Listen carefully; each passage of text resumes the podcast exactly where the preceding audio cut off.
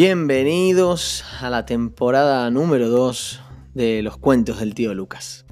Espero hacerte dormir, hacerte reír, que puedas aprender y divertirte a la vez, que te ilusiones al escuchar este cuento. Te mando un abrazo, el tío Lucas.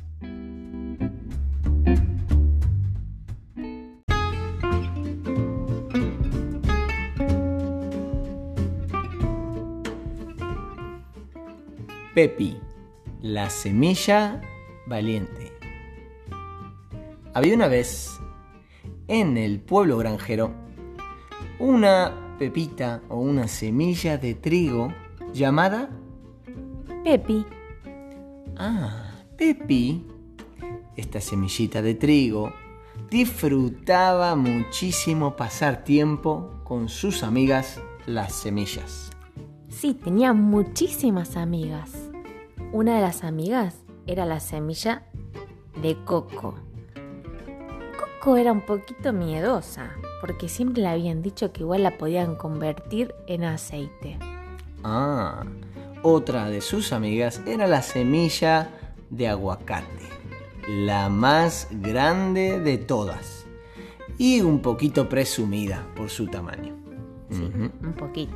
Pasaba tiempo también con las semillas frutales. Le encantaba porque traían tartas, la semilla de naranja traía tarta de naranja. L- traían... eh, La semilla de limón. Traía limonada siempre. Oh, y la de manzana traía pastel de manzana recién hechito y calentito. Qué rico. Y también estaba la semilla de mostaza, que era un poquito acomplejada porque siempre le habían dicho que era la más chiquitita, pobre. Se juntaba también con la de sésamo y mm, la de lino. Y estas estaban siempre encantadas de las cualidades que tenían para la salud.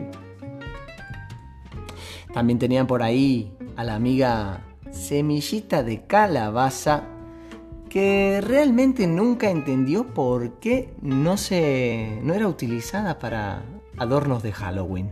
Siempre la tiraban. Con lo perfecta y blanca y guapa que era, no lo entendía, obvio. Tenían días y días hermosos de charla, de juegos, de paseo. Se la pasaban pipa. Tomaban el té, se hacían la manicura y la pedicura, leían, eh, jugaban a las cartas, muchísimas cosas. Hasta que un día empezaron a darse cuenta que en su pueblo, el pueblo granjero, ah, hubo un poquito un problema. ¿Qué problema? Faltaban los alimentos. Ay, no, eso y es terrible. particularmente faltaban los vegetales, faltaban las frutas. Y Pepita, perdón, Pepi, como le decían las amigas, tuvo una idea. ¿Qué idea tuvo? Se Contame. dio cuenta que todo esto venía de que ellas se lo estaban pasando genial, pero no estaban cumpliendo con su misión. ¿Y cuál era la misión? Y ella dijo, si yo soy una semilla y no soy sembrada, entonces ¿cómo crecen las plantas? Claro. ¿Y entonces cómo salen los frutos? Ah, entonces yo tengo que cumplir con mi misión. Aunque no sepa muy bien lo que sucede después de que sea sembrada. Pero voy a hablar con mis amigas al respecto.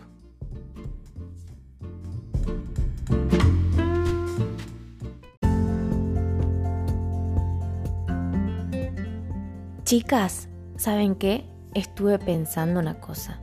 Nosotras tenemos que ser parte de la solución de este problema tan grave que es la falta de frutas y verduras que hay en nuestro pueblo.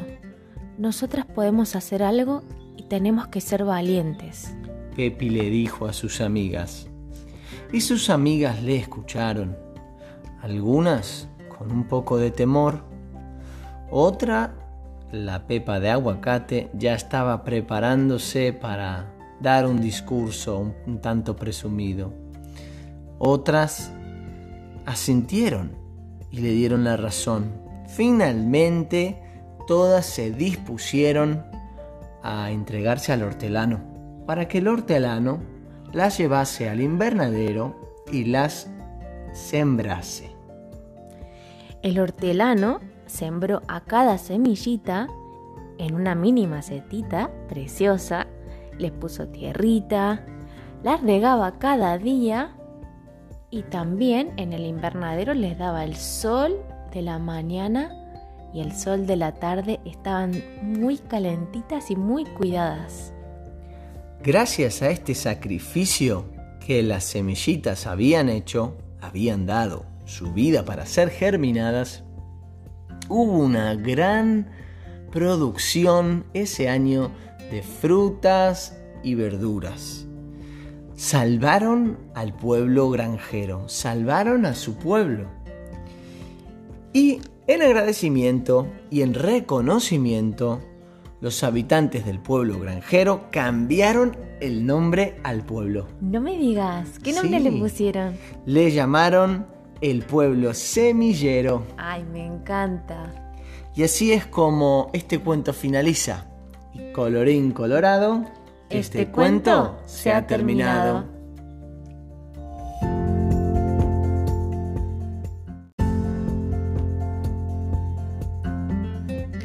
Si les gustó este cuento, si pudieron reírse, aprendieron algo o terminaron durmiéndose, dale un like a este podcast, compartilo, difundilo con tus amigos, con tu familia, con otros niños, así eh, cada día somos más.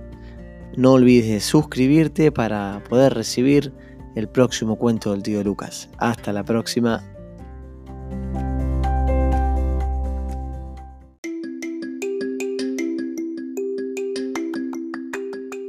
Ahora vienen tus saludos. Si tenés algún comentario, algún saludito que dejar, alguna idea que compartir o solamente querés decir lo mucho que te gustó el cuento, aprovecha. Un saludo.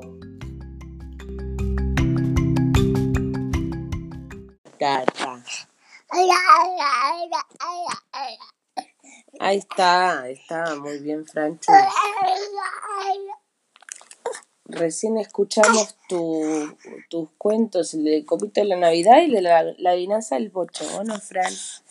¿Eh? Y nos encantó, nos encantó.